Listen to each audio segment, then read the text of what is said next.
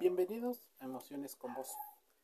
Hablaremos de la indiferencia ante las emociones, indiferencia emocional, o lo que algunos llaman embotamiento afectivo.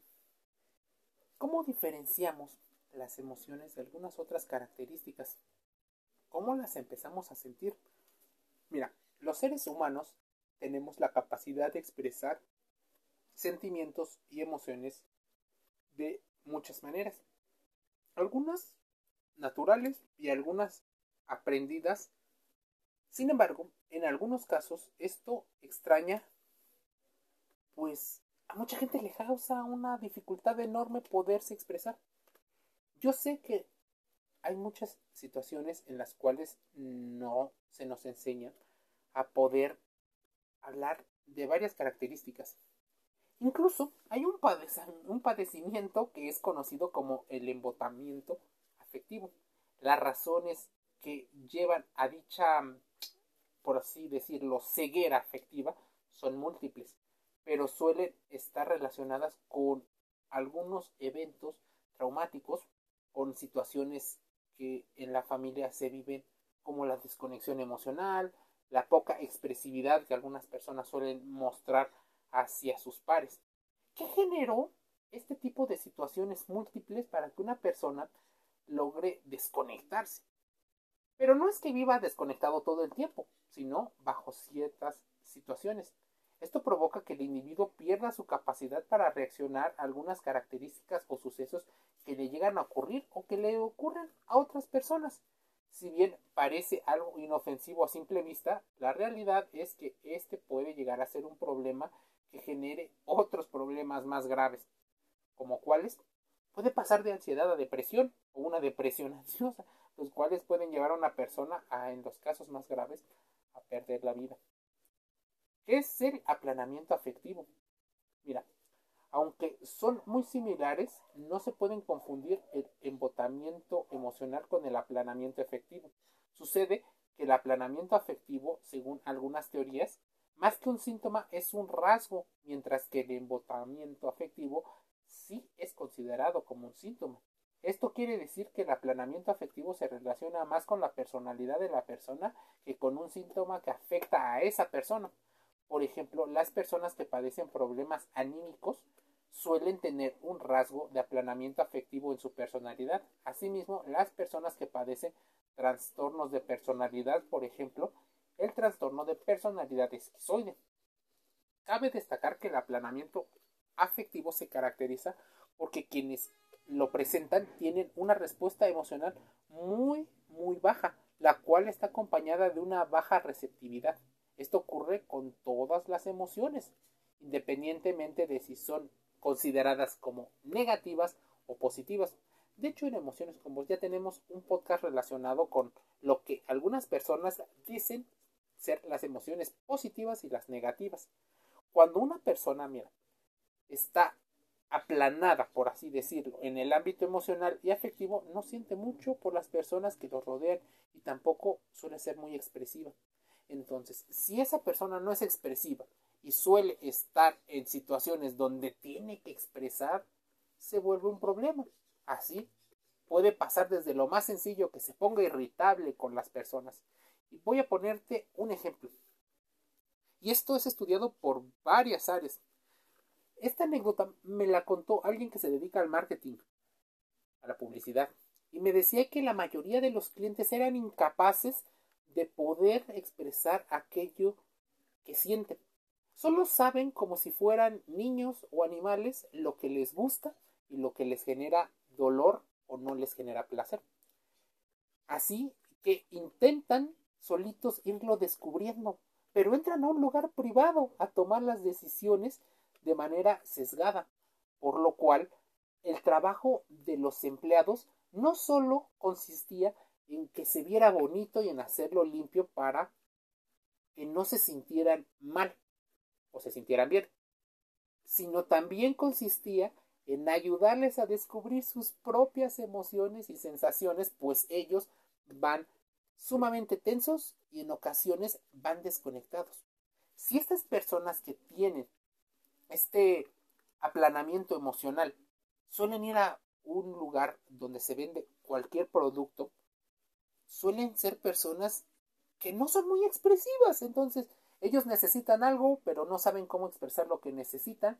Y entonces las personas tienen que adivinarles en muchas ocasiones, lo cual genera grandes problemas. ¿Cuáles son las posibles causas de la desconexión emocional? Mira, generalmente esas causas del embotamiento afectivo se relacionan con otros tipos de trastornos. Sin embargo, también se les puede hacer parte del estrés postraumático, situaciones de donde la esquizofrenia eh, está presente. Y déjame ponerme y hacer un paréntesis aquí. La esquizofrenia es uno de los trastornos mentales que pueden desencadenar el aplanamiento emocional y esto se debe a que es común que los pacientes esquizofrénicos no tengan respuestas emocionales eh, consideradas socialmente normales o simplemente carecen completamente de ellas. En el caso del estrés postraumático o TEPT, entre los diferentes síntomas que generan los pacientes se presenta un aumento sustancial de la dificultad en la expresión de las emociones como parte de sus problemas o padecimientos. Por eso es importante acudir con los individuos especialistas. Puedes ir con un médico, puedes ir con una persona que se haya dedicado a la psiquiatría o a la psicología. Si no están titulados y llevan años de experiencia, olvídate, porque puedes caer en garras de las personas que son charlatanes o que son gurús nada más por ganar dinero, porque no les importa realmente si te va bien o no te va bien. No te solucionan el problema, simplemente te siguen enganchando como si fuera una máquina traga monedas.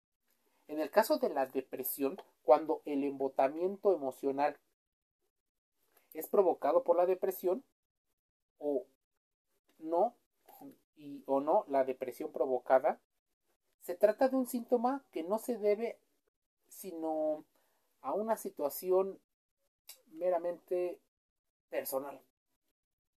Pues el entorno ha sufrido, sí, pero no hay otras personas que tengan esta situación.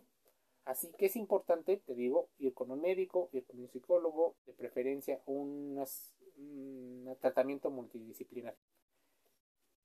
Muchos de ellos utilizan tratamientos farmacológicos recetados para tratar la depresión, porque debes de entender que en muchas de estas situaciones la regulación química de nuestro cerebro y la fisiología humana juega muchísimo. Hay áreas activas, hay áreas inactivas, hay áreas que no se controlan y son importantes que se vaya haciendo gradual algunos de los aspectos. El embotamiento emocional, por ejemplo, debe de tener una forma de afrontarlo. Es indispensable recurrir a ese profesional. Mira, normalmente no te voy a decir más que dos posibles síntomas, pues no quiero que te autodiagnostiques, quiero que te metas a investigar o que les preguntes a los profesionales de la salud qué ocurre para que ellos te puedan dar una orientación acerca de qué estás sintiendo y cómo lo estás sintiendo porque en los tratamientos es importante que acudas con ellos, ellos son los especialistas para eso. Entonces, dos posibles síntomas. Mira, las expresiones no verbales que no se relacionan con el expresado verbalmente. Así, dicho en otras palabras, el lenguaje corporal se caracteriza por ser poco expresivo. Y te voy a decir otro. Los síntomas fisiológicos tienen múltiples situaciones, la respiración, por ejemplo, silbante, esa sudoración, las palpitaciones, los temblores, pueden ser causados por muchas situaciones. Así que el que te ocurra, hay gente que lo confunde con amor a primera vista, hay gente que lo confunde con depresión, hay problemas que se llegan a confundir y ocultan grandes problemas por los cuales es importante que lleves un diario emocional y un diario en el que te permite identificar dónde estuvieron los cambios, bajo qué situaciones fueron los cambios, a modo de poder ayudarte a ti mismo.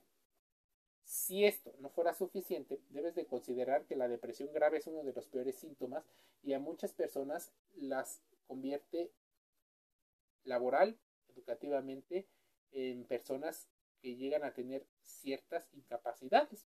Pues tu cerebro está metido en otro lado que no es en rendir lo que te piden en un lugar. Por eso, el embotamiento emocional o esta situación de aplanamiento, debes de considerar que puede hallar una multitud de diagnósticos diferentes.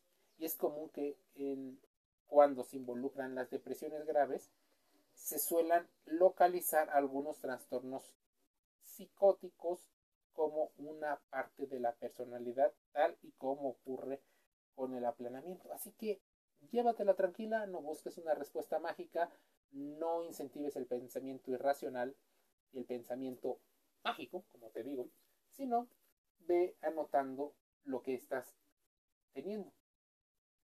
Es importante conocer tus emociones a modo de que tomes decisiones que te ayuden.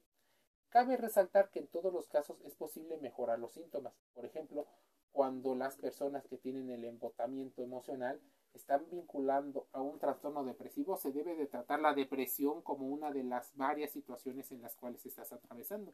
El tratamiento psicológico, claro, es complejo, es gradual, pero te lleva a un lugar, a diferencia de la mayoría de los gurús que normalmente no te llevan a ningún lugar, o bueno, sí, a sacarte la mayoría, quitarte tiempo y dinero, dado a que no tienen una metodología establecida.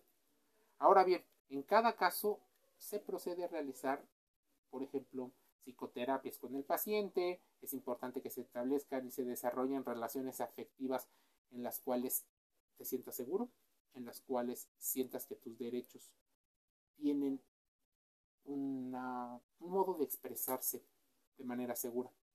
El aspecto importante a tener en cuenta es que las personas que padecen estas situaciones no llegan a ser como tal personas antisociales ni poseen conductas reservadas, sino posiblemente no conoces su historia y probablemente ya estás prejuzgando situaciones que no conoces. Por lo eso es importante que escuches estos podcasts porque te ayudan a conocer tanto lo que haces tú como lo que tu entorno está viviendo. Si no puedes desarrollar empatía, por lo menos desarrolla la capacidad de entender los fenómenos que a varios humanos les suceden. ¿Quieres saber más? Suscríbete a este canal de podcast para que encuentres algunas hipótesis, teorías en las cuales te hagas reflexionar y busques más información. Te envío un saludo.